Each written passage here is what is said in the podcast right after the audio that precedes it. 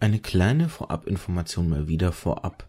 Meinem Podcast-Gast und mir ist so zum Ende des Podcasts hin aufgefallen, dass die nachfolgende Information nämlich vielleicht doch ganz praktisch wäre. So am Anfang des Podcasts eben.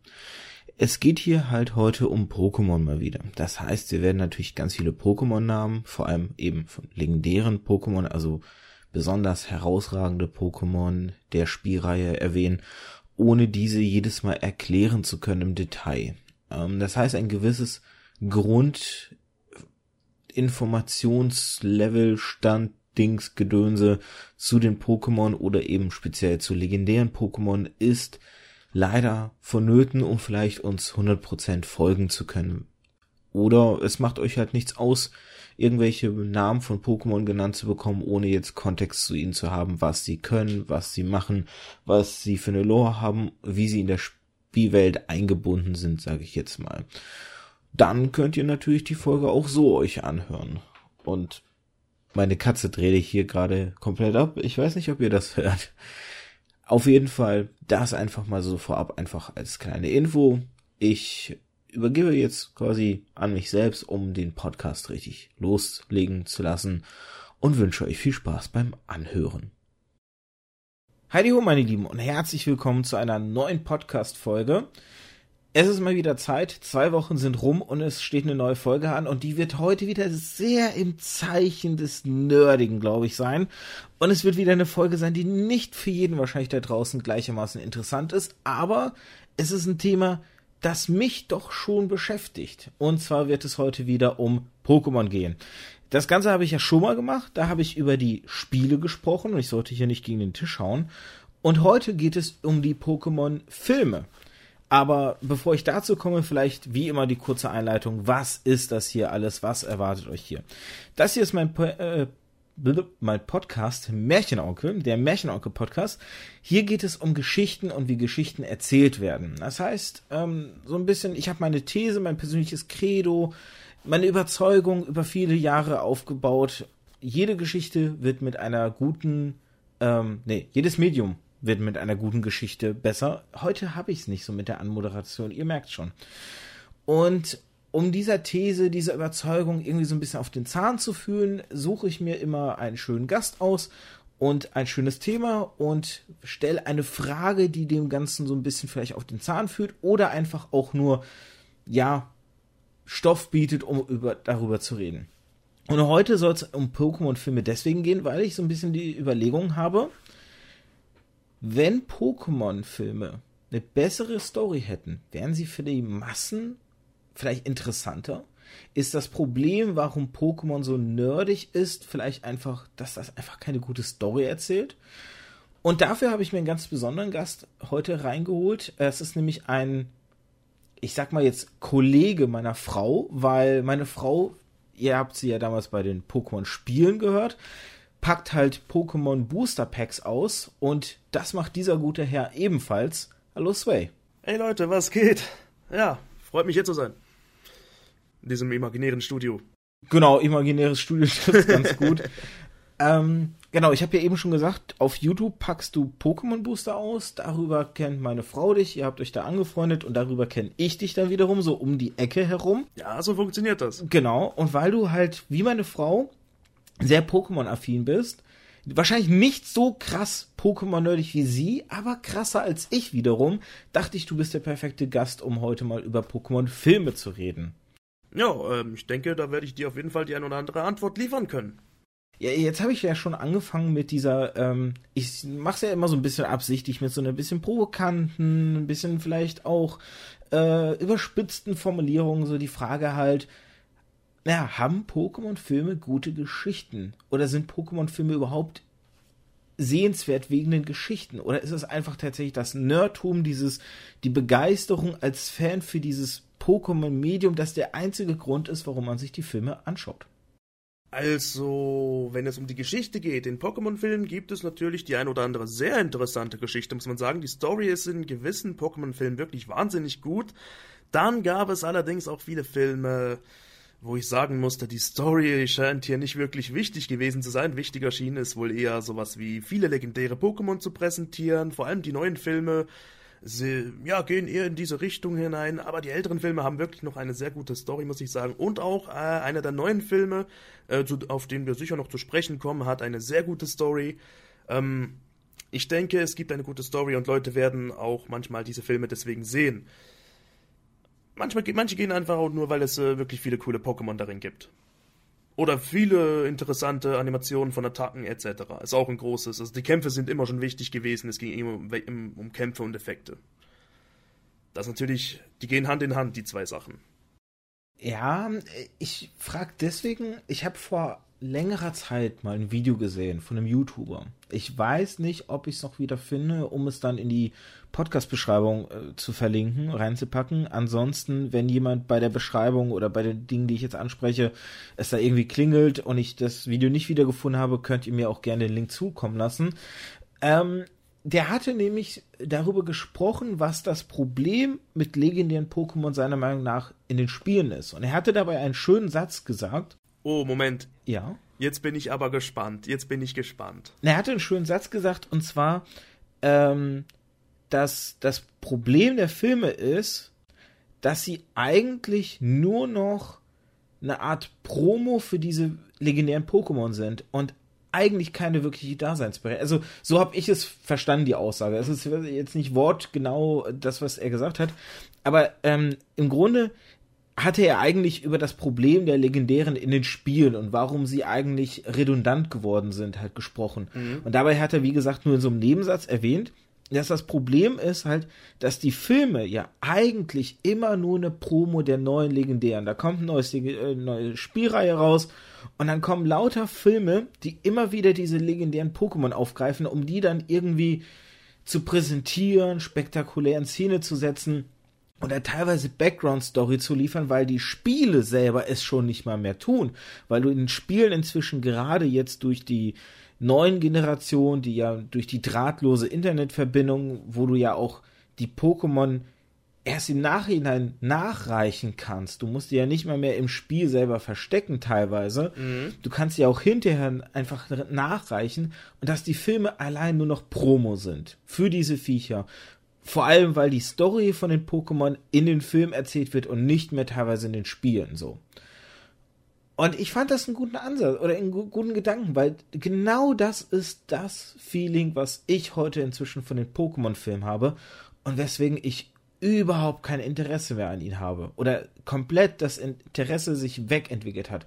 Und das ist halt traurig, weil mein allererster Kinofilm in meinem ganzen Leben, damals mit Oh, ich weiß nicht, ich könnte mal so parallel gucken, wann der Film rauskam. War, war das der erste? Der wäre, glaube ich, 1998. Das war der erste Film. Mit Mewtwo und Mew? In Deutschland war er 2000, deswegen, genau. Ah, mit okay, zwölf ja. Jahren. Mit zwölf Jahren, mein allererster Kinofilm in meinem ganzen Leben war Pokémon der Film. Äh, mein Patenonkel, ich war zu Besuch bei meinem Patenonkel. Mein Patenonkel hat mich geschnappt, hat mich ins Kino genommen mit seinen beiden Kindern. Ähm, wir waren da zu viert in dem Film drinne und das war ein allererster Kinofilm, wo ich, das werde ich mein Leben lang nicht vergessen, der erste, wo ich überhaupt je drinne war. Und ich habe danach noch einige Filme geguckt, so später dann die DVDs in meine Bibliothek ausgeliehen. Ja, unsere Bibliothek hatte eben auch Videospiele und DVDs, das war sehr praktisch. Ähm, habe mir die DVDs da ausgeliehen und habe mir dann eben auch noch zum Beispiel den zweiten, den dritten Film angeguckt. Und da fing es schon an, dass das Interesse wegging, weil ich einfach gemerkt habe, die sind irgendwie redundant, die Filme. Ja, also, ähm, ich sag mal so, ich wollte noch was äh, kurz sagen zum äh, Video, was du mir vorhin beschrieben hast, sehr detailliert. Ähm, schick mir den Link, falls du ihn eines Tages findest, weil äh, du bist mit dieser Meinung ganz klar nicht allein unterwegs. Ähm, die Aussage, dass die Filme nur noch eine Art Pro äh, Promo sind für die Legendaries, die in neuen Generationen kommen oder vielleicht erst frisch released wurden und mit den Filmen will man sie so ein bisschen mehr äh, unter die Leute bringen. Ja, das ist wirklich so. Äh, es scheint so zu sein und der erste Film, da, deswegen hast du ihn möglicherweise auch so gut in Erinnerung, hat sich wirklich noch um die ganze Welt von Pokémon gedreht. Es waren nicht nur Mew und Mewtwo, die zwei legendären Pokémon, die gezeigt wurden, sondern auch noch viele andere, nebst geklonten Pokémon. Ich will jetzt hier nicht groß spoilern, aber wer den Film nicht gesehen hat, der ist jetzt selber schuld.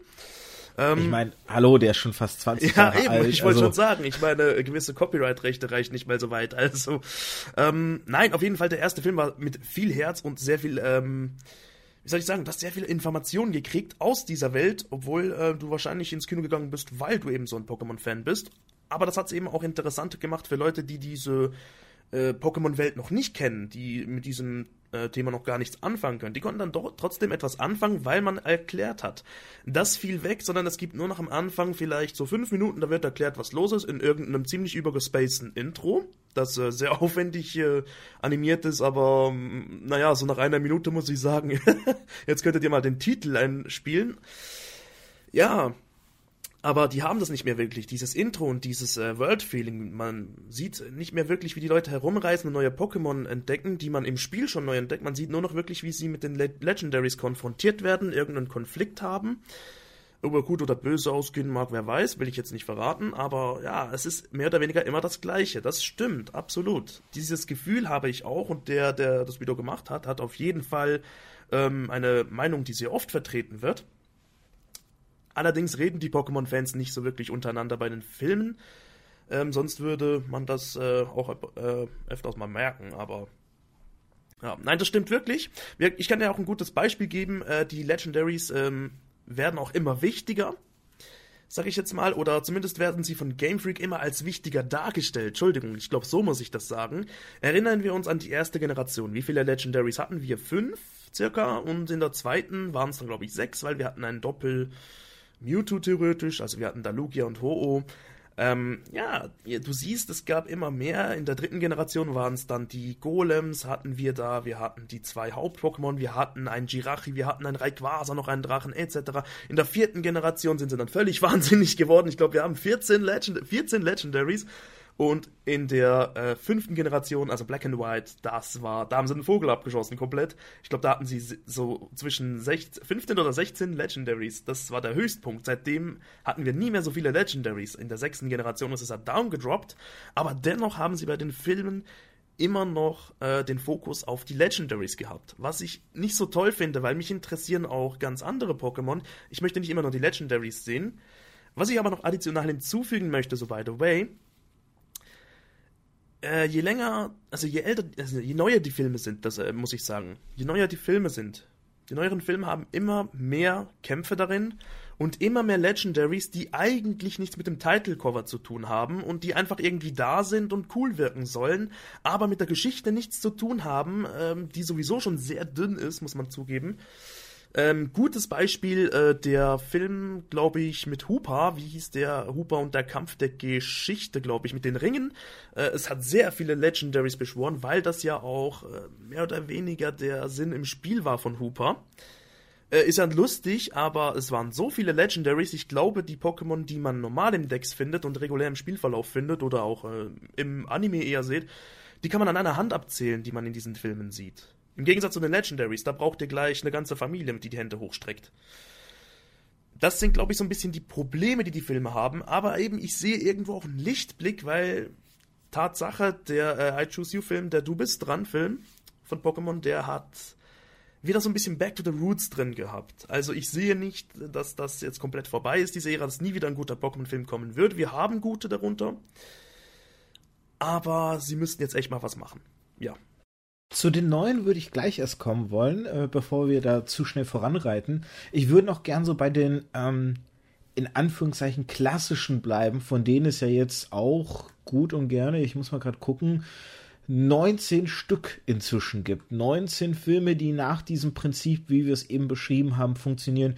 Irgendwie ein oder zwei legendäre stehen besonders im Fokus und äh, um die spinnt sich die Geschichte und vielleicht sind dann nebenbei auch noch ein paar legendäre drumherum zugange. Das Besondere ist, was, was für mich relativ auch deutlich wurde, war, dass irgendwie die Filme so doch nach einem gewissen Schema F immer abliefen. Also das hat sich für mich so, dieses Schema F hat sich für mich in dem, in dem, ich glaube spätestens im dritten Teil etabliert gehabt, wenn nicht doch auch früher. Dafür habe ich die alten Filme dann doch zu schlecht in Erinnerung.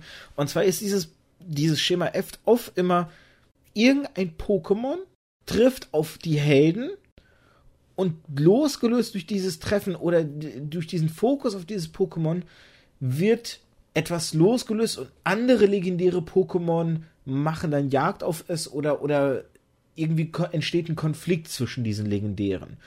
Das hast du so mit den Inkognito und ähm, oh, jetzt äh, Entei im, im dritten Film hattest du das schon recht deutlich gehabt. Oder halt, wie gesagt, immer so dieses irgendein süßes Pokémon, was auf die Gruppe trifft und dann beschützt werden muss, was du auch mit Mew eben schon hattest, zum Beispiel, oder mit Celebi. Es ist, es ist gefühlt immer so die, die, dieser gleiche Ablauf. Bilde ich mir das ein oder hast du auch diesen Eindruck? Nein, das ist keine Einbildung, Cyrus, das ist tatsächlich so, das kann ich dir bestätigen. Ähm, es ist allerdings wirklich nicht in allen Filmen, auch nicht in allen neuen Filmen, aber man muss ja zugeben, es ist ja der einfachste Weg, äh, den Zuschauer mit dem neuen Pokémon oder mit der Story zu konfrontieren, eine, eine Konfrontation zu starten, äh, einen Konflikt zu starten, besser gesagt, der dann halt mehr oder weniger die Story äh, wiedergibt. Und man kann da nicht wirklich böse sein, weil es gibt wirklich sehr, sehr, sehr Filme, äh, sehr viele Filme, Entschuldigung, die diesem Prinzip ebenfalls folgen. Dennoch muss ich sagen, bei Pokémon ist es auffällig oft. Ähm, stimmt, bei Entei muss ich jetzt sagen, Entei und äh, was war es jetzt noch? Die Cognito, genau.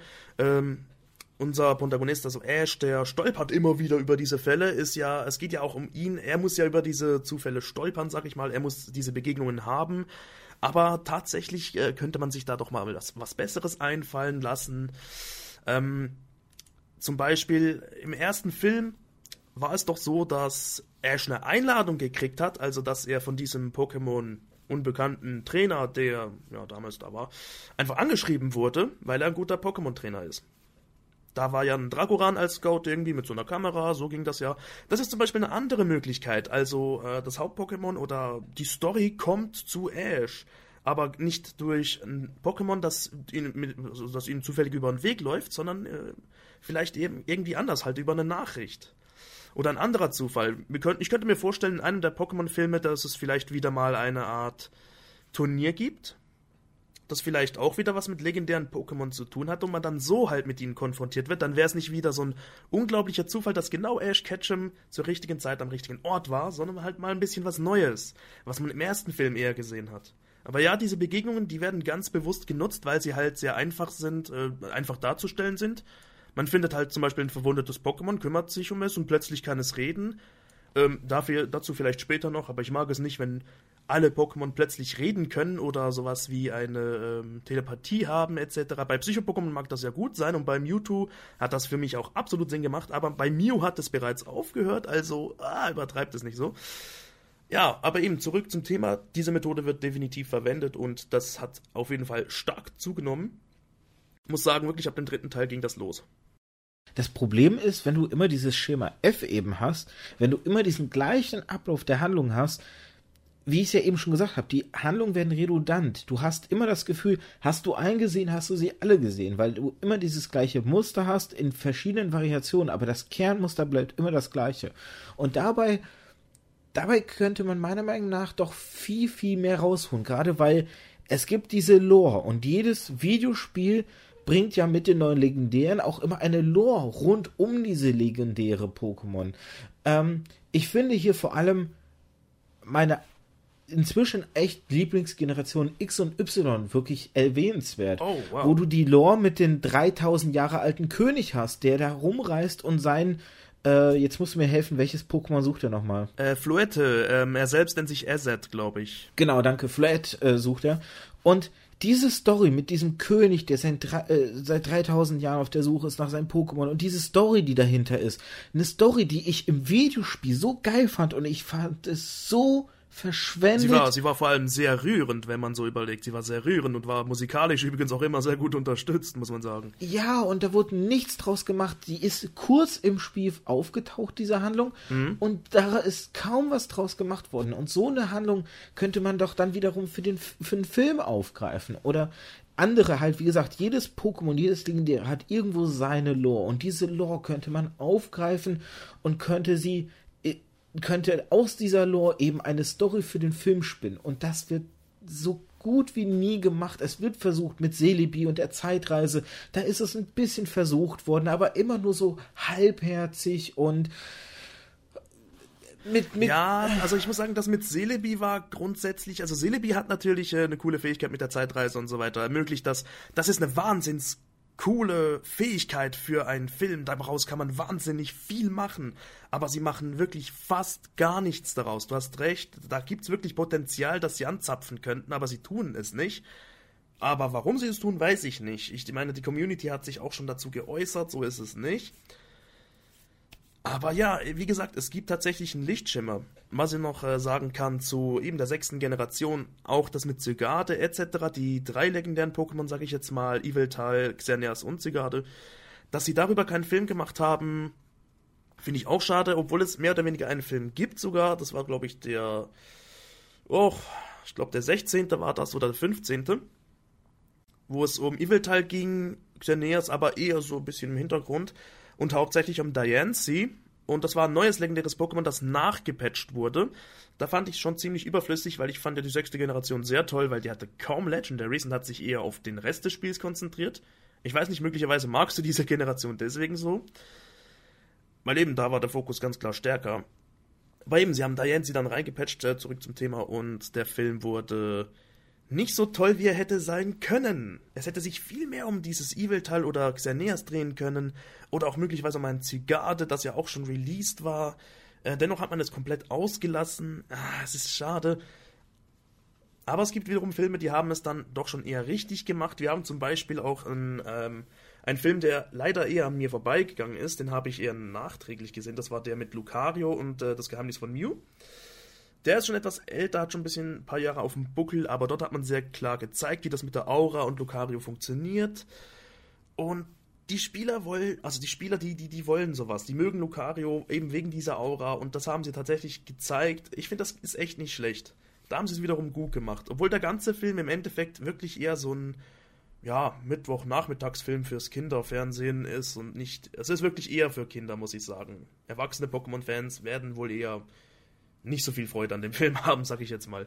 Ich muss da jetzt mal mit zwei Dingen äh, reinhaken. Erstens, ähm, es war zum einen der 17. Film, ich habe nämlich hier mal nebenbei geguckt, äh, mit Dianchi. Und ah, Dianchi, ja. tatsächlich ist es ist das eigentlich ein Paradebeispiel, wie versucht wurde, Cross-Promo zwischen Film und Spiel zu machen. Du hast dieses Pokémon, was nicht im Spiel existent ist, was, glaube ich, sogar nicht mal erwähnt wird im ganzen Spiel. An keiner Stelle wird äh, äh oder ganz vage Andeutungen. Ich glaube, es waren ganz, ganz vage, die aber nicht darauf schießen gelassen haben, dass da vielleicht noch irgendwo ein verstecktes Pokémon ist. Und dann kommt dieser Film raus und du hättest da so viel mehr. Du hättest eigentlich viel mehr mit Andeutungen im Spiel arbeiten können und die dann im Film aufgreifen, so nach dem Motto, es taucht plötzlich auf, nachdem es nur in Legenden Andeutungen gab und dann haust du es raus für die Spieler. Das wäre eigentlich, fände ich, wieder eine gute Cross-Promo gewesen, weil da wirklich dann sich Spiel und Film ergänzt hätten, was sie in den meisten Fällen eben nicht tun. Du hast immer dieses Problem, dass eben die Filme nur so ein bisschen Hype generieren sollen für ein besonderes Pokémon, was im Grunde niemand nutzen kann, weil die legendären landen doch nur in der Box, weil du kannst auf Turnieren sie nicht benutzen. Äh, in den in den Arena oder in den Linkkämpfen übers Internet werden sie auch so gut wie nie genutzt. In den ganzen Turnierregeln sind sie eh verboten ähm, und auch gar nicht beliebt. Von daher ähm, ja, wozu machst du Werbung für Pokémon, die sozusagen die Spieler meistens gar nicht so interessieren? Und bevor du sofort äh, dran darfst, noch kurz zu Lucario bei Lucario fand ich auch sehr interessant, da wurde versucht, ein Pokémon, was nicht legendär ist, also nicht in dem klassischen Stil legendär, aber wie ein legendäres sozusagen anzuheben. Das ist ja mit Zoroark später auch nochmal versucht worden und rückblickend kann man eigentlich sagen, mit Inkognito schon im dritten Film ja auch ansatzweise, nur dass Inkognito nicht so diesen Coolness-Faktor wie Lucario oder Zoroark hatten. Hm, Inkognito ist, glaube ich, auch kein legendäres Pokémon. Zumindest im Spiel nicht. Ja, aber es wurde auch so ein bisschen dargestellt, so dieses, ne, dieses Pokémon, was irgendwie besonders ist, weil es ja diese Schrift ist und mit Entei in Verbindung steht und Lucario, der ja auch irgendwie was Besonderes ist und mit Mew irgendwie in Verbindung steht und Zoroark. So, ne, also Warte, dieses. Da muss ich dich kurz unterbrechen weil Entei hat keine Verbindung zu Incognito. Incognito hat eine Verbindung zu Molly, äh, die das Mädchen, das die Incognito benutzt, um sich ihren Vater wieder zu wünschen. Der wiederum in ihrer etwas früheren Kindheit viel mit Entei zu tun tun gehabt hat. Das heißt, Enter war für sie ein manifestierter Ersatz für ihren Vater. Da, da konnten die Kognito nichts dazu äh, da, da beitragen eigentlich, weil das war Mollys okay, Fantasie. Da, da habe ich den also Film das dann, ist, äh, das ist wirklich zu- zu Zufall. Da tust du dir nur Kognito jetzt Unrecht. okay. Wollte ich nur kurz sagen, Entschuldigung. So, liebe Leute, wir hatten ein kleines technisches äh, Problem, deswegen gab es jetzt hier einen Cut. Ähm, ich musste da ein bisschen was rausschneiden, weil die Technik nicht ganz so mitmachen wollte, wie wir es uns gern gehabt hätten. Wir waren gerade an dem Punkt gewesen, ähm, ich hatte ja das Missverständnis mit Incognito gehabt, weil ich diesen Film zu lange äh, nicht mehr gesehen habe, einfach die, die, die Story falsch in Erinnerung hatte womit aber trotzdem noch Lucario und Zoroark dann sozusagen im Raum stehen als Pokémon, die nicht legendär sind, aber irgendwie wie Leg- Legendäre behandelt werden und ja auch sogar in Film halt abgehandelt wurden. So, da waren wir zuletzt gewesen. Genau. Also zum Beispiel auch Arcani wird auch als legendäres äh, Pokémon beschrieben, ist aber kein legendäres Pokémon. Wobei, das sollte ja mal ursprünglich eins werden. Ja, in der ähm, ich Planung. glaube, da gab es, da gab es mal die Grundidee, dass Arcani eins werden soll. Darum gibt es ja sehr Genau. viele Theorien, äh, sehr viele interessante Theorien, äh, welche Pokémon eigentlich legendär sein könnten. Aber ich finde, Arcani gefällt mir als nicht legendäres Pokémon besser als legendäres, weil wie du schon gesagt hast, ich würde es wahrscheinlich in der Box verstauben lassen. Legendäre Pokémon lässt man in der Box verstauben. Leider ja. Nein, es, es ist doch so. Wir Ja, können es doch beim Namen definitiv. nennen. Es ist so, wir lassen sie in der Box verstauben. Und warum? Ganz klar, erstens, wir können sie kaum benutzen. Ja, also außer bei vielen Uber-Turnieren, es gibt ja verschiedene Ranglisten und äh, die haben ja so eine große Summe an Basiswerten, dass sie in der Top-Liste landen oder halt im verbotenen Sektor. Und dort gibt es keine Turniere, sondern höchstens Fun-Spiele unter Kollegen oder ja, vielleicht mal ein Fun- Fun-Turnier, aber nicht wirklich was äh, Ernsteres. Ja, ähm, das äh, wäre ja nicht so schlimm, wenn man sie nur an Turnieren nicht verwendet oder auch vielleicht nur im Spieldurchlauf. Das Problem ist, warum sollte ich, ähm, was macht dieses Pokémon jetzt so legendär? Was ist für dich legendär? Ähm, kann ich ja dich mal fragen. Wenn ich, wenn ich legendär sage, legendäres Pokémon, an was denkst du? Vielleicht nicht vom Aussehen, sondern was es kann.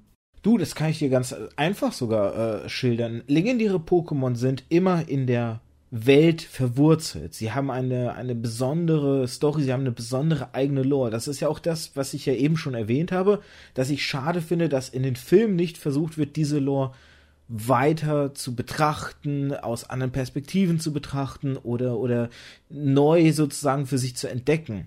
Das Problem an der Lore aber dieser legendären ist eben auch, dass sie immer überzeichneter wird. Ich meine, wir haben mit Palkion, Dialga, die Pokémon für Raum und Zeit und dann ist aber Arceus trotzdem als Als Gott. eher Erschaffer irgendwie und Ja, Arceus äh, ist schlichtweg der Gott von Pokémon. Ist es so? Ja, wobei, ich meine, wenn du, wenn du jetzt überlegst, du hast das Wettertrio, dann hast du die Raum- und Zeit-Pokémon und dann hast du aber, dann ist auch Celebi, aber auch wieder Zeit und Ja, stimmt. das ist halt so ein bisschen so ein aufgeblähtes Konstrukt, weil jedes Pokémon, jedes Legendäre ja irgendwo seine Lore kriegen soll.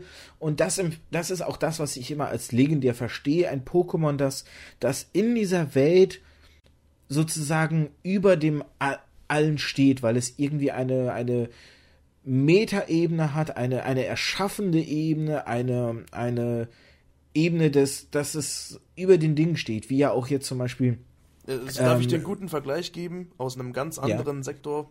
Godzilla. Im Endeffekt in die Natur integriert, aber äh, wie soll ich sagen? Weißt du, was ich meine? Ist halt, ist halt irgendwo ein Monster. Und wir haben hier auch Pokémon, die halt irgendwie in, der, in die Welt integriert sind. Zum Beispiel, wie die Welt braucht dieses Pokémon, weil es halt die Natur zum Beispiel äh, sich um die Natur kümmert und so weiter. Auf spe spezielle Art und Weise. Und ja, das stimmt. Es gibt immer mehr davon. Was ich aber sagen muss, ist, äh, also es gab eine sehr lange Zeit immer mehr davon. Ähm, das hat jetzt allerdings abgenommen und das ne- macht tatsächlich den Anschein, als würden sie sich wieder ein bisschen auf die kleineren Sachen fokussieren. Ich hoffe, das ist nicht nur eine äh, Erscheinungsmode gerade. Aber es lässt tatsächlich hoffen, dass sie sich wieder etwas auf die kleinere Reise, sag ich jetzt mal, konzentrieren und eher etwas auf das Natürliche zurückgehen. Back to Basics, back to Roots. Du, ganz ehrlich, kehren sie wirklich so zurück? Also, wenn ich, ich habe die, die siebte Generation, muss man tatsächlich sagen, ich habe sie nie durchgespielt, weil ich fand sie einfach nicht, sie hat mir nicht gefallen. Aber wenn ich überlege, wenn du jetzt mal schaust, wie sie irgendwann angefangen haben, die Mega-Evolution einzubringen und dann noch äh, irgendwie dieses hier äh, Z Z-Typ oder nee, Ja, die diese, diese Z-Attacken, Z-Attacken, genau. so rum. Und dann jetzt auch noch angefangen haben mit Pokémon aus einer anderen Dimension. Also soweit habe ich Sonne und Mond dann doch gespielt, um um diesen Bereich Pokémon aus einer anderen Dimension. Das sind zwar keine legendäre, aber sie sind trotzdem auch wieder auf ihrem eigenen Status so in Betracht zu Ja, sie, normal. sie haben dieselben Statuswerte teils, abnor abnorm hoch und äh, ja. wir, wir sind an demselben Punkt, wo wir bei Digimon waren. Das ist einfach nur noch immer mehr, immer mehr, immer mehr, immer aufgeblähter und irgendwann fällt das Ding in sich zusammen, weil, weil, äh, wobei ich schon sagen würde, es fällt eigentlich jetzt schon in sich zusammen, weil du kriegst es alles nicht mehr vernünftig in einen Hut, dass das eine Konsi eine in sich geschlossene Welt am Ende bildet. Ja, es wird auch immer, ich sag jetzt mal so, die Filme entfernen sich ja auch immer mehr von, äh, sag ich jetzt mal, der Core-Story oder vom Spiel auch, sag ich mal. Es ist immer eine separate Reise, man trifft immer auf äh, Dörfer, die im Spiel nicht existieren äh, oder teils auch im Spiel nicht wirklich Sinn machen würden. Was auch ganz man furchtbar sieht ist. immer mehr Organisationen, äh, die, auf die man nie getroffen ist oder ich sag jetzt mal ähm, Tätigkeiten, auf die man im Spiel eigentlich nie äh, gestoßen ist. Also es, es, es driftet immer so ein bisschen mehr weg in der Szene. Man hätte vielleicht auch gern mal wieder, ich denke, das wäre vielleicht auch in deinem Interesse, wieder mal so ein Film, der halt auch in der Region spielt, in der aktuellen Region, wo man auch verwandte Ortschaften sieht. Weil wenn man jetzt in, den Alt, in die alten Animes zurückgeht und die alten, ähm, also die alten Anime-Filme zurückgeht, da hat man immer so ein bisschen verwandte Umgebungen, aber jetzt plötzlich fangen sie auch an, immer düsterer zu werden. Kennt man auch von äh, vielen äh, anderen Filmen heutzutage. Viele Filme, Filme werden immer grauer oder düsterer. Ein guter Vergleich Batman, obwohl das muss ja doch wohl so sein, aber auch das scheint in den Pokémon-Filmen so zu sein und sie scheinen es etwas zu übertreiben. Also in der Um Hinsicht. jetzt zu, ja. sorry, ich wollte dich nicht unterbrechen. Nee, okay, also in der Hinsicht weiß ich nicht, was die Zukunft für uns offen hält, aber ich kann tatsächlich sagen, jetzt mit den neuen Legendaries, wir haben jetzt eben den neuesten Film, äh, I Choose You, also du bist dran, heißt auf Deutsch, und dort geht es tatsächlich, äh, ich denke, damit spoilere ich jetzt auch nicht, um Ho-Oh und die Buntschwinge.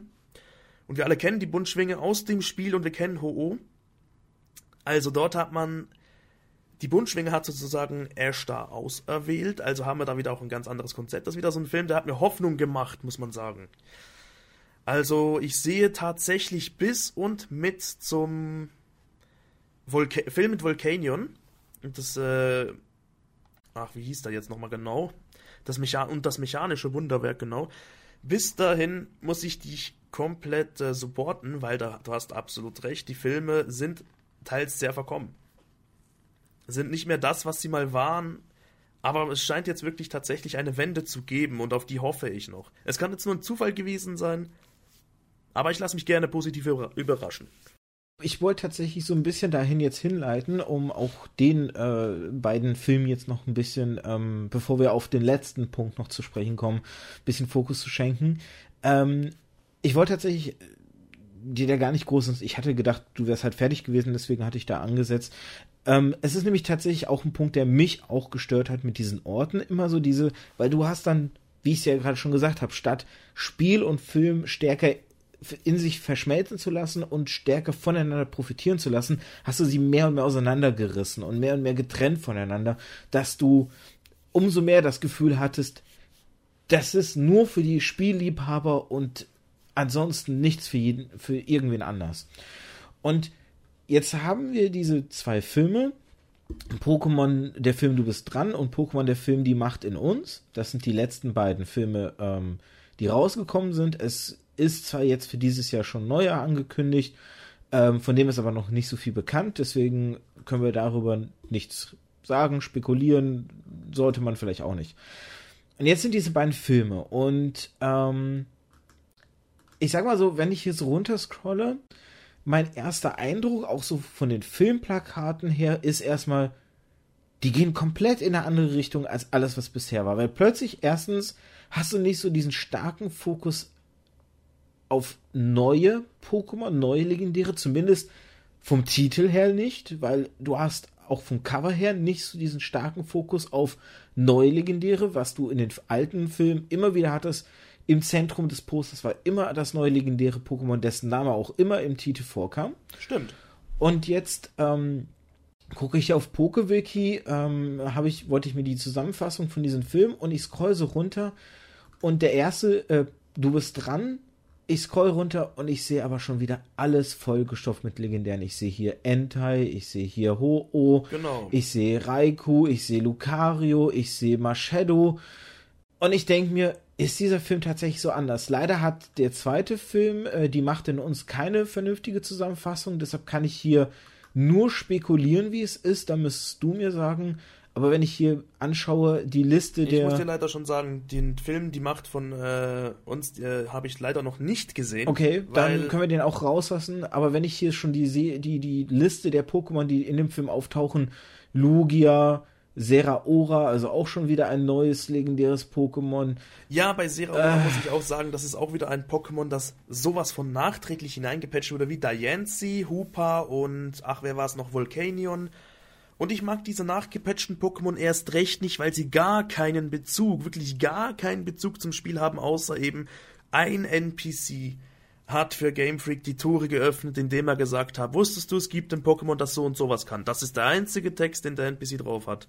Das ist das Einzige, was ihn mit dem Spiel verbindet. Aber wie du gesagt hast, irgendetwas, was dieses Pokémon mit der Welt verbindet und das auch wirklich nötig macht, etc., das fehlt einfach. Das ist so.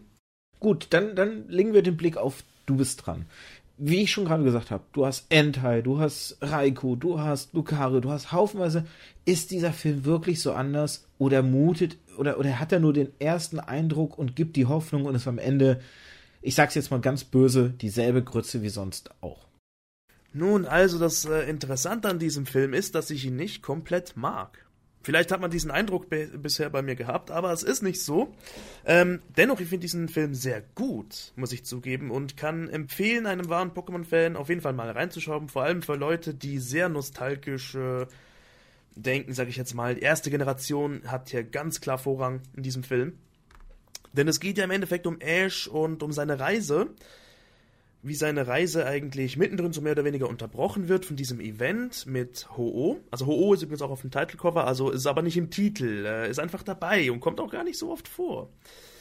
Dennoch, äh, die ersten, sage ich jetzt mal, drei Viertel des Films fand ich wunderschön und top, weil sie haben sich dort wirklich auf die äh, Reise von Ash und seinen Pokémon konzentriert. Der Film kam mir sehr lang vor, aber am Ende ähm, nicht, weil er langweilig war, sondern weil so viel passiert ist in so kurzer Zeit und es so gut dargestellt wurde. Also sie haben die Zeit wirklich sehr gut genutzt, um alle, ich sag jetzt mal, Konflikte mit Ashs Pokémon darzustellen. Und äh, auch Smetbo äh, hat auch wieder seine rühren, rührenden Momente, ebenfalls äh, das Glumanda etc. Alle Pokémon, die wir so bei Ash kennen, von der ersten Generation, haben ihre Auftritte keines scheint hier zu kurz zu kommen und man sieht wirklich viel mehr von der Welt als ir nur irgendein Legendary. Darum finde ich, dieser Film geht wieder in eine ganz andere Richtung, in eine gute Richtung, in eine richtige Richtung, mit Ausnahme. Und darum mag ich den Film nicht komplett, muss ich leider sagen, mit Ausnahme des letzten Viertels, letzten Drittels, möglicherweise nicht allem davon, aber doch schon dem meisten. Ich will jetzt hier nicht zu viel verraten. Ähm, aber gegen Ende wird der Film tatsächlich wieder so ein bisschen wie die vorherigen Pokémon-Filme. Und zwar konzentriert er sich auf ein Legendary, nicht einmal direkt auf, sag ich jetzt mal, Ho-Oh, aber auf ein Legendary, das man einfach aus dem Film rausnehmen könnte und es wäre nicht schlimm, gar nicht. Weil es gibt viele fragwürdige Szenen in dem letzten Viertel, sag ich mal, eine Szene ganz besonders, die mich jetzt nicht mal so wahnsinnig stört, aber auch um die, über diese Szene hat wahrscheinlich die halbe Welt geredet. Äh, sind wir ganz ehrlich, die Welt weiß es auch schon. Pikachu hat tatsächlich geredet in diesem Film. Und ähm, das fand niemand toll. es haben Kindern geweint. Also, äh, ich habe ich hab, ich hab Reviews gesehen und da haben Kinder in den Kinos geweint. Also es war irgendwie noch lustig, aber ja, die ersten drei Viertel alleine schon für die würde ich diesen Film nochmal sehen und dann vielleicht nochmal und vielleicht nochmal. Also ganz ehrlich, ist ein Film, den ich mehrmals ansehen werde. Jetzt habe ich ihn neulich erst gesehen, gibt also eine kleine Pause. Und eben darum glaube ich, wir haben noch eine Chance. Ja, vielleicht werden diese äh, Filmstudien endlich mal ihre Strategie ändern und wieder ein bisschen back to the roots gehen, weil sie es im Pokémon-Film I Choose You oder Du bist dran getan haben. Zum Teil, zum Teil und das auf wirklich gute Art und Weise.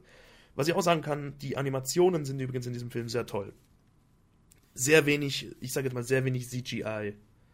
Sehr vieles ist gezeichnet. Lediglich der Boden ist vielleicht mal animiert in schnellen Szenen, was gar nicht auffällt oder wenn denn stört. Ja, also das ist so ein bisschen meine Meinung über den Film und ich halte ihn für einen Lichtblick für die zukünftigen Filme. Den neuesten habe ich noch nicht gesehen, aber das muss ich wohl unbedingt nachholen. Weil auch ich sehe, wenn ich gerade hier so ein bisschen durchseppe, der könnte sehr interessant sein. Weil, wie du sagst, er hat auch, wenn ich hinter die Bilder gehe, nicht nur Legend Legendaries drin oder sonst was, sondern er zeigt was von der Umgebung und was von den Protagonisten. Also, ja, bin gespannt. Ich finde es interessant, weil, wie, wie, wie drücke ich es jetzt am besten aus? Ähm, oder anders gefragt. Er, er hat zumindest ja den Großteil des Films nicht dieses Schema F wieder. Aber er erzählt er eine wirklich so andere Story, weil ich habe so, wenn du jetzt erwähnst, zum Beispiel hier die, die Smetbo-Szene, die zumindest für die Anime-Gucker ähm, allen geläufig sein dürfte. Und ich glaube, ich muss mal nachträglich vorne an den Podcast eine Info schneiden. Mir ist aufgefallen, wir haben die ganzen Pokémon-Namen benutzt und jeder, der mit Pokémon keine Verbindung hat, wird diese Namen oh. nicht verstehen, wofür die stehen und sowas. Ähm, da sollte ich vielleicht eine Info vorab ähm, oder eine Warnung, dass das halt leider nicht verhinderbar ist, wenn man über Pokémon spricht, dass man natürlich die Pokémon-Namen wie selbstverständlich benutzt. Nun, äh, das ist wirklich unumgänglich. In den Filmen haben sie ja eine eigene Persönlichkeit, also. Ja, das ist. Eben. Okay, dann würde ich da auf jeden Fall eine Info entpacken, das ist eine gute Idee. Aber ähm, du hast, wie gesagt, dieses Medbus-Szene erwähnt und für mich klingt es jetzt erstmal so wie, es gab ja auch diese, diese, diese ich weiß gar nicht, ob es eine OVA oder ob es Sonderepisoden waren, aber so diese Erzählung, wo, wo, wo das ganze Ash-Abenteuer nochmal quasi in, in besserer Zeichenstil nochmal nacherzählt wurde, irgendwie auch, glaube ich, in zwei Stunden oder vier Episoden. Sowas ähnliches gab es dann nochmal speziell mit Red, also mit dem ah, Protagonisten. Ja. Ähm, aber das waren zwei separierte Sachen. Und ich frage mich jetzt, wenn du jetzt wieder so dieses, dieses Aufarbeiten von alten, bekannten Geschichten hast, inwieweit erzählt der Film wirklich eine neue oder eine wirklich interessante andere Geschichte als das, was wir vielleicht in ähnlichen Facetten eben schon kennen. Also ich, ich muss ganz ehrlich sagen, auf einer Story-Ebene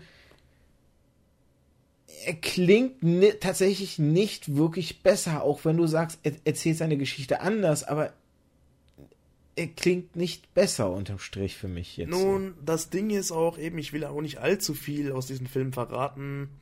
Der Film nimmt eben am Anfang vor allem, äh, hat halt eben äh, eher so Sachen drin wie die Reise von Ash und äh, auch eher so abgespeckte, sag ich jetzt mal, Kämpfe gegen, äh, gegen Arenaleiter. Ähm, gute Kämpfe, aber doch sehr kurze, weil die Geschichte äh, ändert sich ja relativ stark, als ja plötzlich Ash mit der Buntschwinge in Kontakt kommt und sie ihn ja mehr oder weniger auserwählt. Und auch sonst noch ein bisschen was äh, losgeht. Er hat ja dort auch zwei neue äh, Kumpane, also er hat dort nicht ähm, Misty und Rocco, die man aus den Spielen, äh, aus dem Anime von früher noch kennt, die waren lange dabei, äh, sondern jetzt hat er zwei neue und die übrigens auch toll sind, wunderbar. Und mit denen geht er dann halt etwas weg von dieser Reise und splittert so ein bisschen ab, um Ho-Oh zu finden den Ort, an dem er eigentlich gegen Ho-Oh kämpfen kann. Das bedeutet, äh, es gibt einen ziemlichen Twist und dennoch hat er diese äh, wahnsinnigen Momente mit seinen Pokémon. Das muss man ja sagen. Es hört nicht auf. Es ist das Coole. Auch neue Pokémon kommen ja darin vor, nicht nur alte. Und diese wurden teils sehr gut integriert. Also ich finde, sie sind auch äh, wichtig in der Story nach wie vor. Es ist nicht einfach unwichtig, sag ich mal. Der Fokus liegt wirklich daran, auch ein bisschen was von der Welt zu zeigen. Und das, das will ich jetzt ehrlich sein, habe ich jetzt zum Beispiel im Hooper-Film gar nicht gehabt. Wirklich so gar nicht. Das habe ich schmerzlichst vermisst. Man kommt an, kommt an einen neuen Ort, aber eben die Pokémon, die man äh, so regulär fangen könnte, im Spiel kann man an einer Hand abzählen und die Legendaries, da muss man schon einen Taschenrechner holen oder einen Stopper, sonst was. Also ich finde, der Film geht schon ein bisschen in eine andere Richtung, aber er hat seine Schwächen. Das kann ich nicht verneinen, das ist klar eben, er hat, er hat ein bisschen was von der alten F, von dem alten F-Schema, wie du gemeint hast. Ein bisschen was davon hat er. Aber so grenzwertig, dass ich es wirklich durchwinken kann. Okay, ähm, gehen wir vielleicht noch auf, das, auf den letzten wichtigen Punkt ein, bevor wir mit der Zeit auslaufen und den dann gar nicht drin hatten.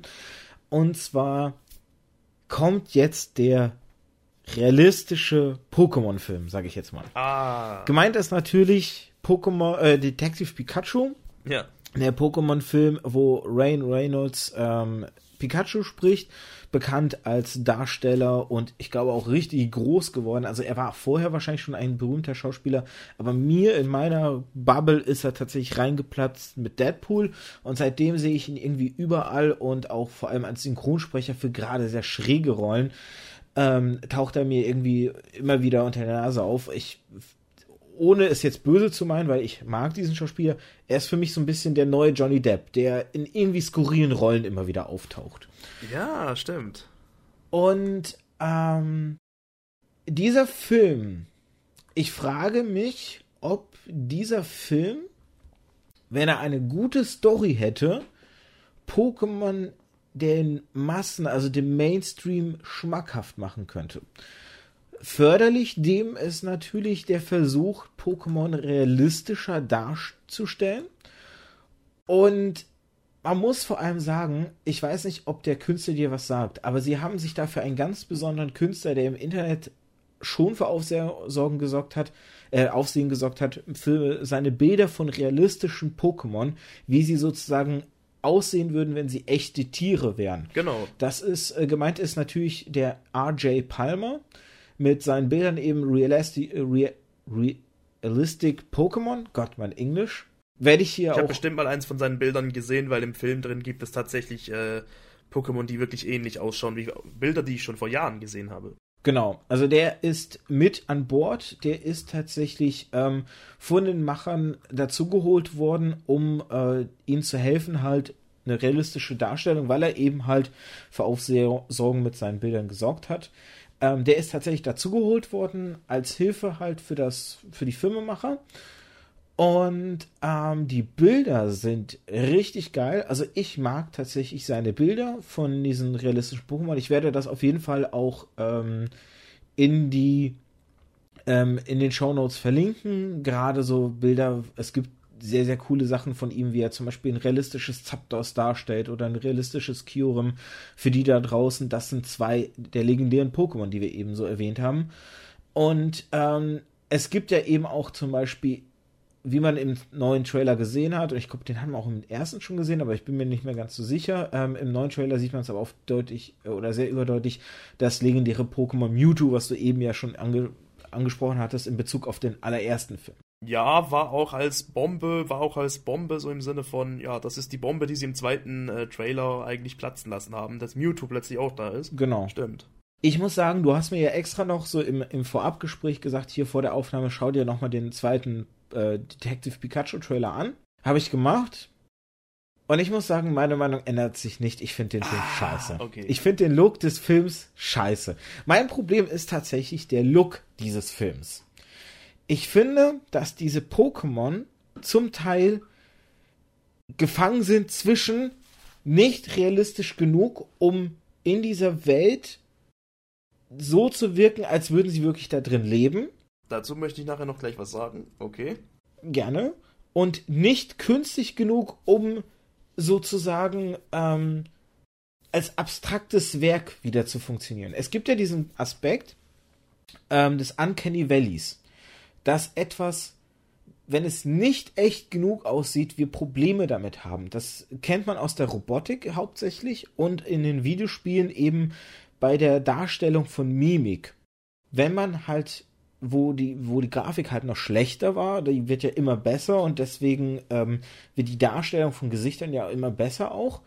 Und heutzutage greift man ja auch für viele CGI-Effekte eben auf das Motion Capturing zurück, dass man eben halt echte Menschen abfilmt, ihre Bewegungen, indem man halt da diese lustigen Bällchen auf ihn verteilt, Genau. um sozusagen die, die Bewegung halt ähm, am Computer sozusagen abgreifen zu können und dann eine, eine Maske drüber zu legen, sei es halt ein Thanos, ne, dass man einen Thanos dann über den Schauspieler drüber legt, aber die Bewegung, die Muskelbewegung von Mund, Augen und sowas eben des Schauspielers hat um Thanos realistischer und echter wirken zu lassen. Genau. Und ich finde, die Pokémon sind genau in diesem Uncanny Valley. Sie sind nicht realistisch genug, um als echte Lebewesen in, diesem, in dieser Welt zu gelten. Oder der entgegengesetzte Weg, den man eben gehen kann, wenn etwas nicht realistisch genug ist, man abstrakt äh, oder man abstrahiert es, man macht es abstrakt. Deswegen funktioniert zum Beispiel, ähm, äh, finde ich denn jetzt ein schnelles Beispiel für, für die Sache deswegen funktioniert zum Beispiel ähm, in Videospielen, es gibt ein, ein, Videospiel, wie heißt denn das? Thomas Was Alone, wo man Bauklötze hat und denen wird ein Charakter, eine, denen werden Charaktereigenschaften gegeben und, und Persönlichkeit und man kann mit diesen Bauklötzen obwohl sie nicht menschlich sind, sondern vermenschlicht wurden, aber so abstrakt dargestellt sind, kann man nachempfinden. Man hat nicht dieses Problem des Uncanny Valleys. Das heißt, entweder muss man extrem realistisch werden oder man muss extrem abstrakt werden. Alles dazwischen ist da drin gefangen. Und jetzt darfst du. Okay, gut, weil ich sage, ähm, die Pokémon haben eine teils sehr nette Animation gekriegt, äh, zumindest wenn ich es äh, so beurteilen kann, was ich vom Trailer gesehen habe. Ähm, das Problem ist, die Welt, in der sie vorkommen in diesem Film, die ist noch sehr real. Und schauen wir uns die Welt der Pokémon an. Wo kommen die Pokémon her? Diese Welt ist absolut glücklich. Man hat nicht wirklich politische Auseinandersetzungen etc. Man hat niemals die gleichen Probleme wie auf, hier auf unserer Welt. Dort scheint alles halt wirklich Friede, Freude, Eierkuchen zu sein. Und wenn man jetzt etwas, das aus so einem glücklichen Universum kommt, ins echte Leben, sage ich jetzt mal eben, äh, bringt und es mit Real Life verknüpft, ähm, seien die Anima Animation jetzt gut oder nicht, dann kann das Probleme geben. Und äh, um ehrlich zu sein, genau dort sehe ich die Probleme bei diesem Film, weil ich werde ihn mir auf jeden Fall anschauen, kann ich schon mal sagen. Aber mit der nötigen Vorsicht, denn eben, ich glaube, dass das das Problem sein wird. Die Pokémon passen zwar gut rein als 3D-Animation, aber nicht in dieses Universum, äh, in dem sie dargestellt werden. Ich glaube, das Universum ist zu düster, also das echte Leben ist einfach zu düster, um Pokémon zu integrieren, sag ich jetzt mal. Es passt einfach nicht mehr so wirklich zusammen. Wir wissen von kriminellen Organisationen in den Spielen, aber das ist natürlich lachthaft im Vergleich zu dem, was wir heutzutage auf der Erde haben. Dennoch, es ist ein Kinderfilm und ich äh, denke, sie werden auch dort schauen, dass es nicht allzu brutal zu und her geht. Das ist natürlich klar. Wir haben ein paar lustige Animationen gesehen. Ich meine, ich habe mal Pantimos gesehen, da dachte ich erstmal, wer ist der Typ? Oh mein Gott! also das sah schon ein bisschen komisch aus. Wir haben aber auch noch viele andere Pokémon gesehen, von denen ich erst nicht wusste, dass sie da sind. Im zweiten äh, Trailer wurde Kappa Lores gezeichnet, äh, gezeigt, Entschuldigung, und äh, ja, das, das war eine Überraschung, aber ich fand die Animation an sich nicht so toll. Bei Mewtwo hat man sehr stark gemerkt, es ist halt eine Animation. Aber zur Verteidigung wieder, ich wüsste nicht, wie man Pokémon realistischer darstellen soll. Das kommt einer realistischen Darstellung auf jeden Fall sehr nahe.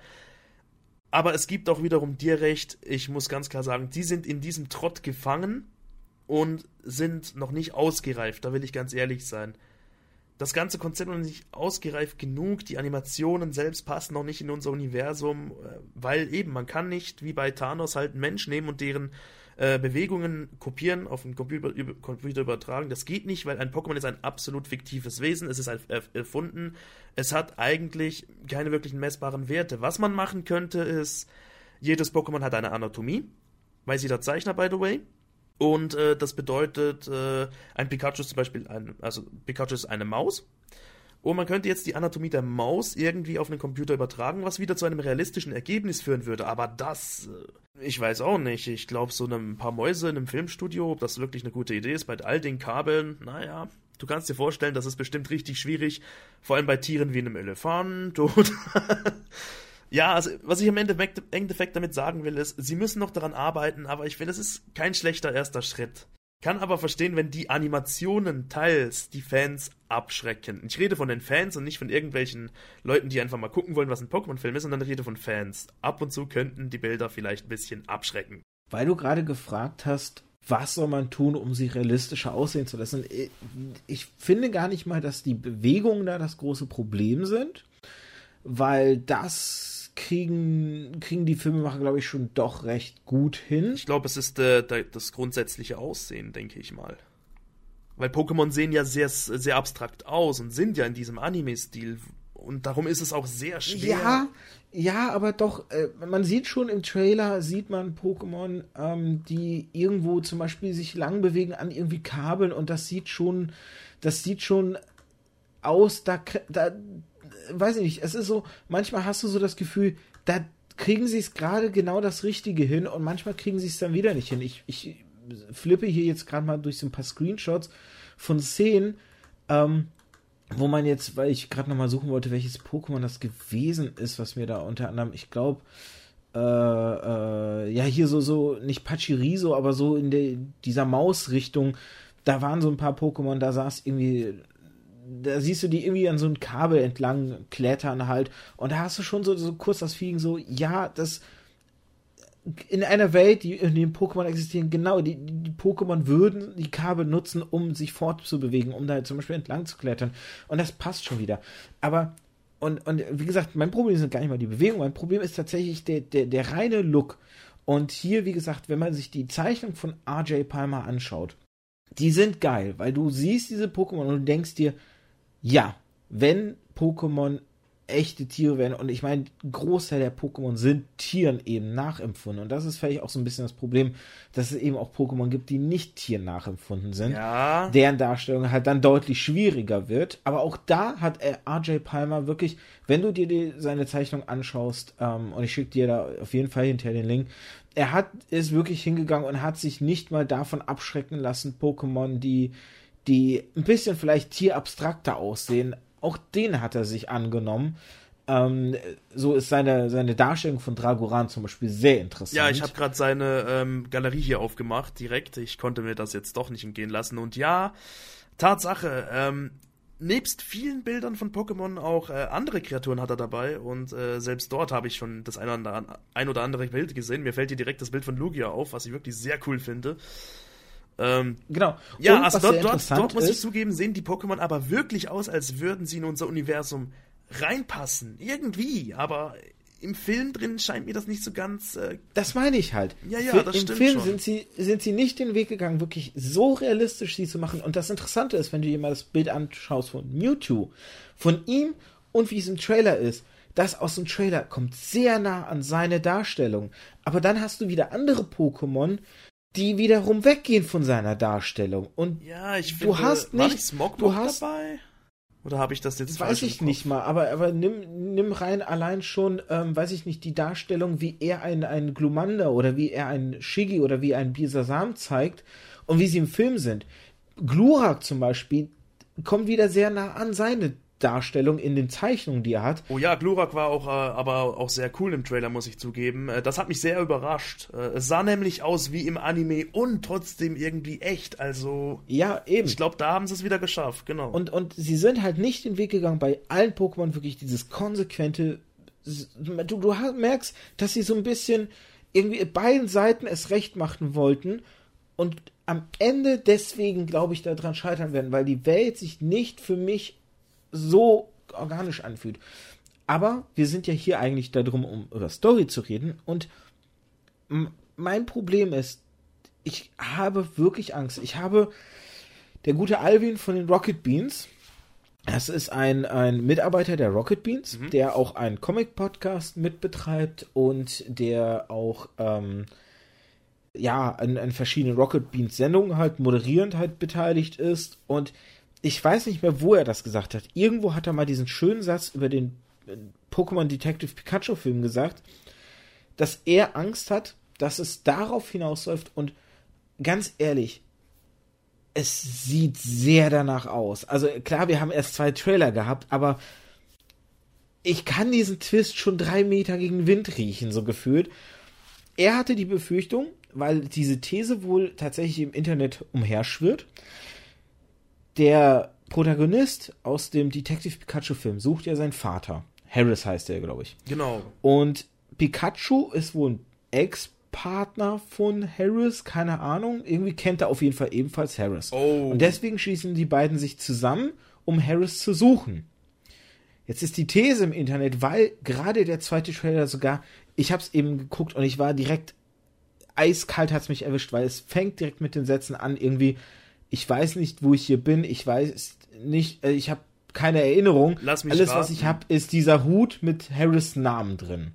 Und der Twist, auf den alle jetzt Angst haben, dass es hinausläuft, ist, dass Pikachu Harris ist. Ja, das ist mir jetzt gerade dem Moment, wo du das erwähnt hast, eigentlich durch den Kopf gegangen. Das wollte ich gerade fragen. Ist äh, die These, dass es der Vater selbst ist und äh, Weil die Vermutung ist, weil du siehst ja sogar irgendwie da äh, äh, so eine Szene mit einem Labor, wo, glaube ich, irgendwie ein Vulpix da auch, oder nicht ein Vulpix, äh, äh, sondern ein Flamara irgendwie involviert ist.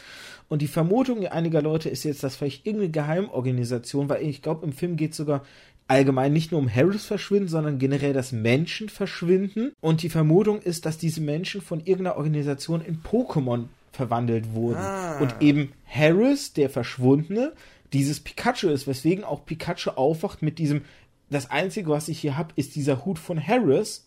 Ja, weil es dein Hut ist. Und das der große Twist am Ende des Films sein könnte. Okay, das ist etwas gefährlich. Ähm, denkst du, äh, es äh, könnte sogar so sein, dass Pokémon in diesem Universum noch nicht existieren und erst durch diese Organisation anfangen zu existieren? Glaube ich nicht, weil dafür wirken sie zu organisch in der Welt. Die, die Leute hantieren mit den Pokémon, als wären sie ganz normal, als wären sie, als wären sie schon altbekannt. Naja, könnte ja dann am Anfang heißen, so 20 Jahre später, ne? Na, wer weiß. Also es könnte sein, aber ich glaube, ich glaube, so weit gehen sie tatsächlich nicht, aber ich glaube tatsächlich, dass es auf, also ich so, hoffe ein, es nicht. auf so ein Ding hinauslaufen könnte, dass der große Twist ist, Harris, der Vater, ist dieses Pikachu, weswegen eben der Sohn mit ihm reden kann. Und kein anderer. Hm. Dass da diese Transformation von Mensch in Pokémon eben vielleicht bei 95% irgendwie, ne, irgendwas ist passiert, es ist nur bis 95% gekommen und deswegen hat er diese eine Fähigkeit aus seinem menschlichen Leben noch. Hm. Ja, also. Oder, oder, oder so. Also, ne, die, die, das sind so, so Brotkrumen, man könnte so deuten, die Hoffnung ist, dass es bitte nicht so ist.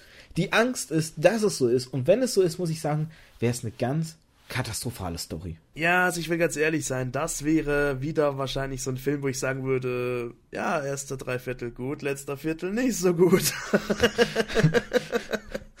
ja, also ich, ich will jetzt ganz ehrlich sein, jetzt wo du das so sagst, habe ich ein bisschen äh, Hummeln im Hintern, wenn man so will, aber dennoch, ich möchte diesem Film mal die Chance geben und wir können ja nachher immer noch sagen, ach, wir haben es doch gewusst. Wir könnten aber nachher auch sagen, boah, hätte ich mal den Mund gehalten.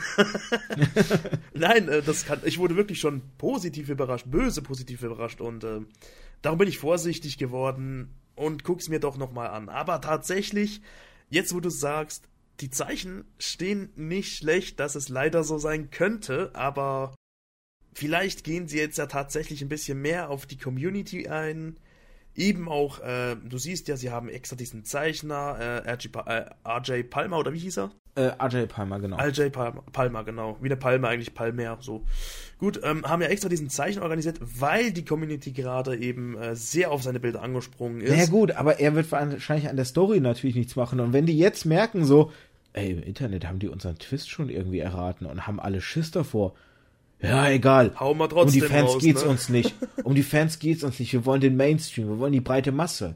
Und die Frage ist, wenn das eure Story ist, wird das die breite Masse tatsächlich überzeugen? Wird die breite Masse denken, ah, irgendwie geil. Also, wenn ich meine Vermutungen zu dem Film schon mal äußern darf. Ich denke, er wird der breiten Masse nicht gefallen, aber den Pokémon-Fans könnte er gefallen. Weil für eine breite Masse sind äh, diese Animationen noch viel zu abstrakt oder eben noch zu wenig, zu wenig abstrakt, ähm, um wirklich, äh, ja, auch Außenstehende so ein bisschen zu überzeugen, weil was Animationen anbelangt, und äh, du hast einen guten Vergleich mit Thanos gemacht, sind wir uns ganz andere Qualitäten gewöhnt. Und ähm, wenn es heißt, ja, es kommt jetzt ein Pokémon-Film für die breite Masse, würde ich eine solche Qualität auch erwarten.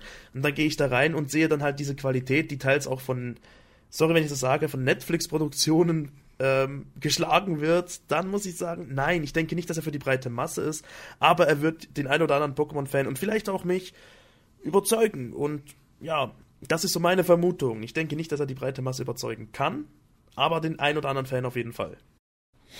Ich bin mir, also ich bin tatsächlich zwiegespalten, weil ich habe gerade mal geguckt, der erste Pokémon Detective Pikachu Trailer hat 57 Millionen Aufrufe. Ist auch nicht schlecht. Das ist der offiziell von Warner Bros. Pictures vor drei Monaten herausgegebene Trailer. Hat 57 Millionen Aufrufe. Oh, das ist aber eine stolze Zahl. Trailer Nummer zwei. Mhm.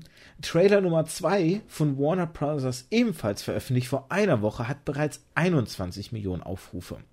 Oh.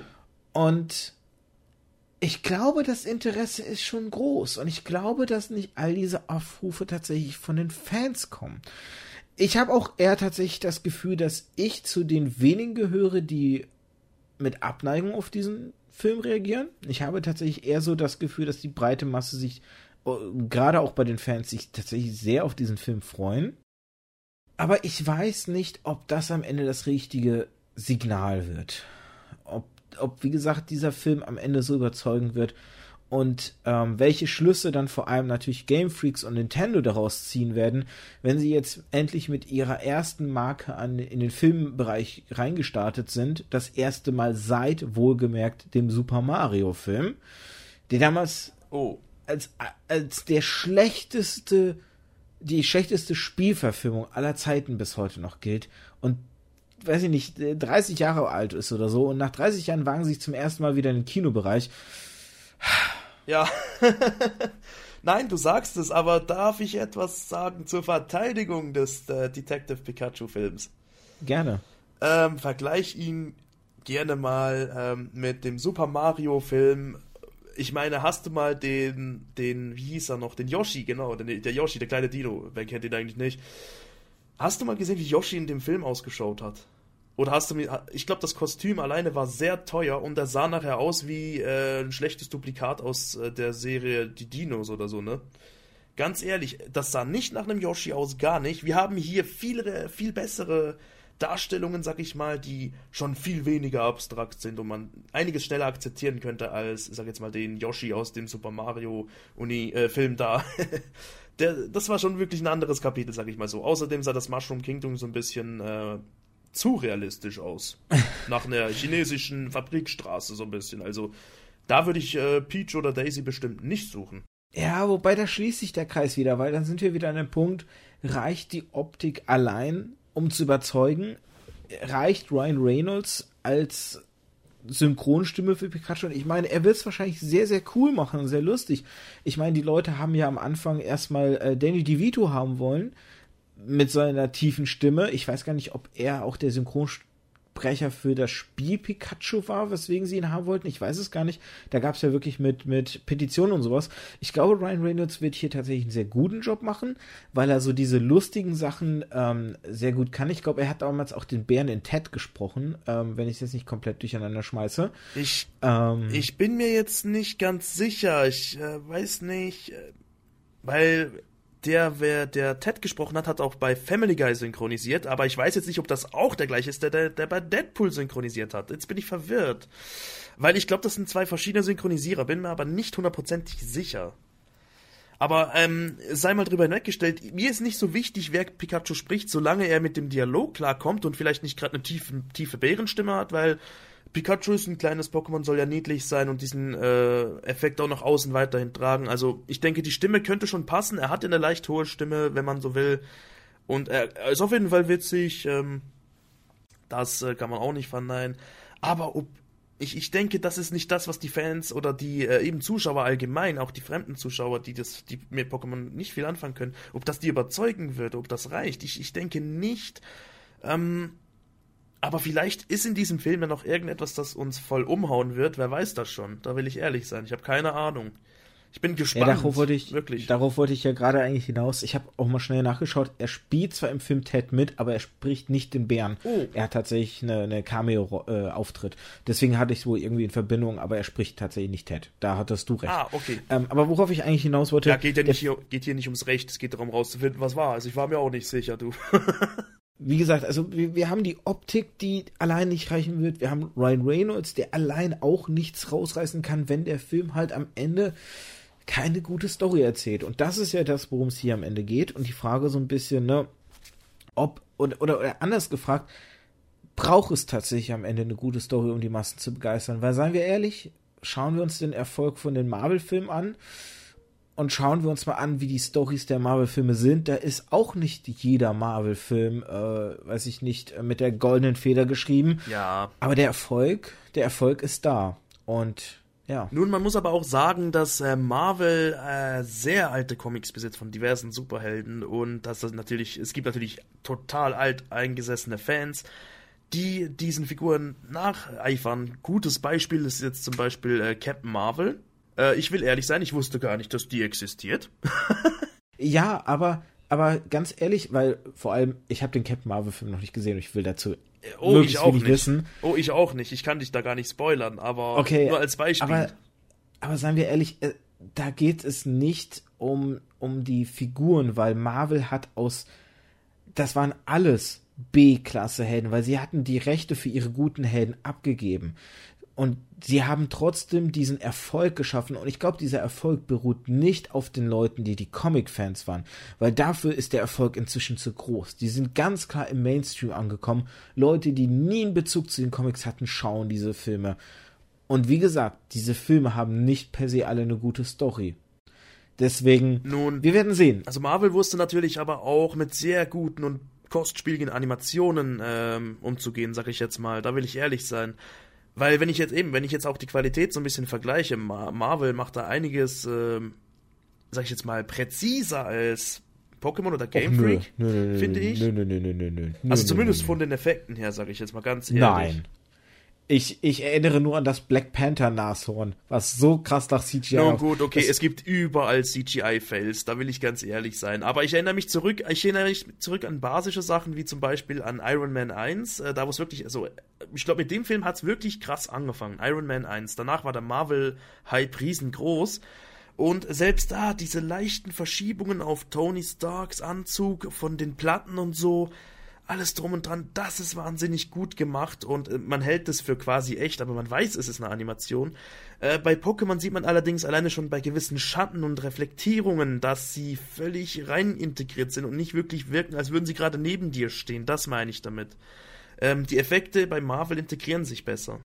Das Problem ist halt, weil du hast nur eine gewisse Anzahl an Filmstudios, die sich mit CGI auskennen, die CGI machen und die müssen das halt für komplett Hollywood machen.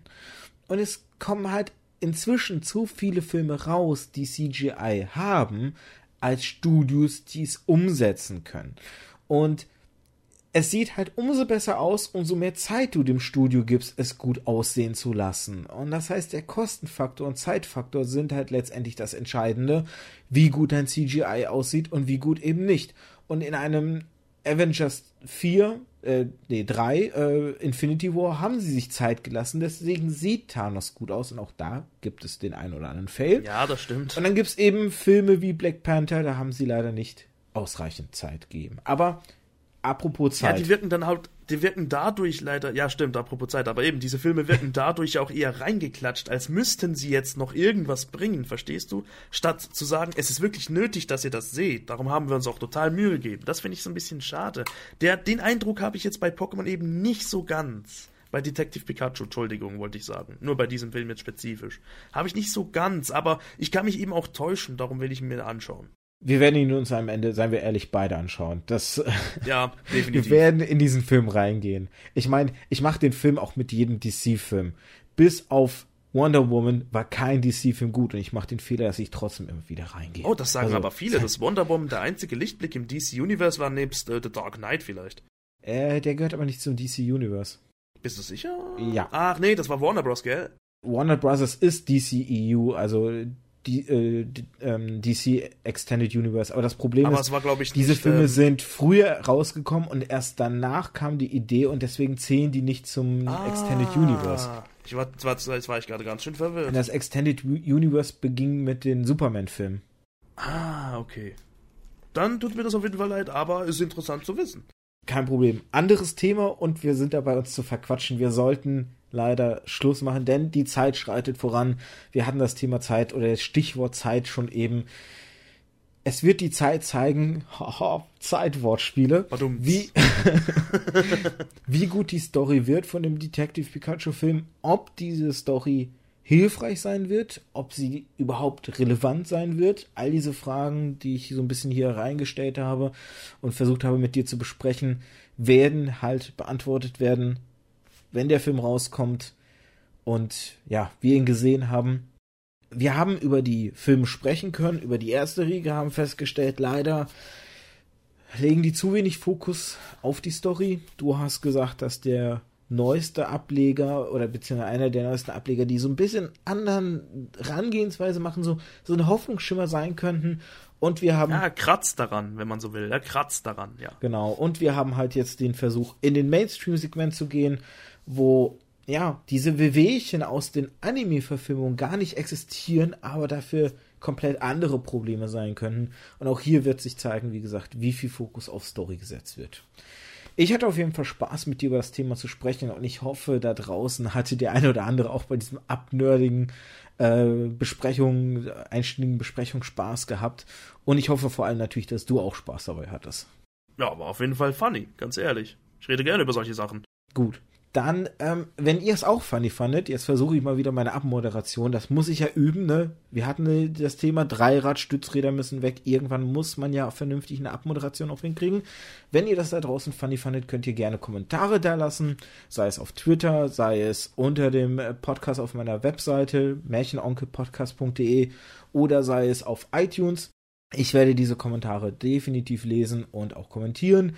Und je nachdem, wo der gute Sway halt was mitbekommt, werde ich ansonsten auch Kommentare an ihn weiterleiten, wenn die rauskommen, damit er auch, wenn er jetzt zum Beispiel wahrscheinlich nicht jeden Tag auf iTunes guckt, ob Kommentare sind, werde ich ihm einfach sagen, hier, den und den Kommentar gab es da oder den und den Kommentar gab es auf der Webseite, dass er entsprechend auch reagieren kann. Und ansonsten sage ich dann, ja, wie gesagt, einfach gerne Kommentare, Bewertungen da geben lassen, sagen, was euch gefallen hat, was nicht. Nur mit Kritik kann man sich verbessern. Und dann würde ich mal sagen, verabschieden wir uns für heute, oder? Ja, auf jeden Fall. War nett. Ähm, ich hoffe, ich konnte all deine Fragen mehr oder weniger klären halt. Ähm, oder auch, äh, ja, es war auch sehr lustig mit dir darüber zu reden. Äh, ich habe viel Neues gelernt heute auch, muss ich sagen. Und ja, sind wir doch einfach mal gespannt, wie diese, Fil wie dieser, wie diese Filme jetzt in Zukunft werden. Und vielleicht gibst auch du dir noch den einen oder anderen aus der Vergangenheit nochmal, wer weiß. Ja, auf jeden Fall war schön hier zu sein. In dem Sinne, tschüssi. Ciao zusammen.